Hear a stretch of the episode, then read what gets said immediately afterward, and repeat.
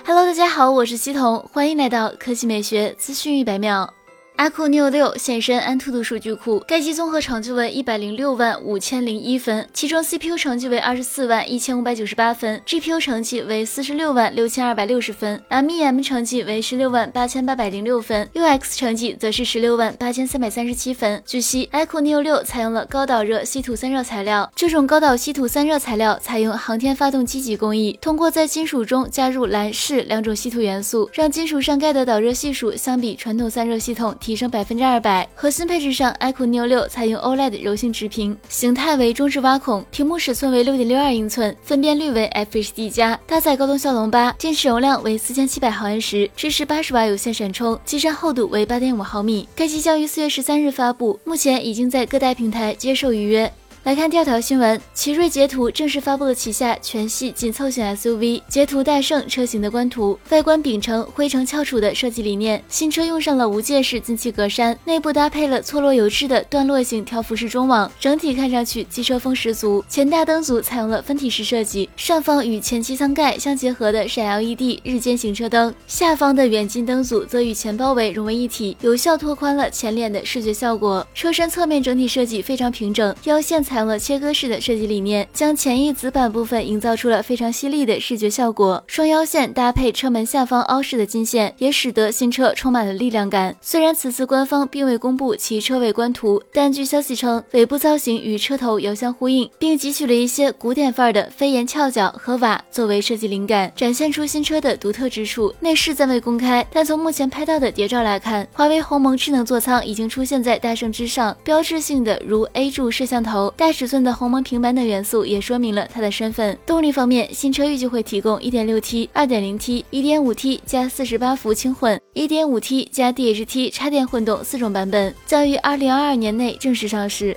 好了，以上就是本期科技美学资讯一百秒的全部内容，我们明天再见。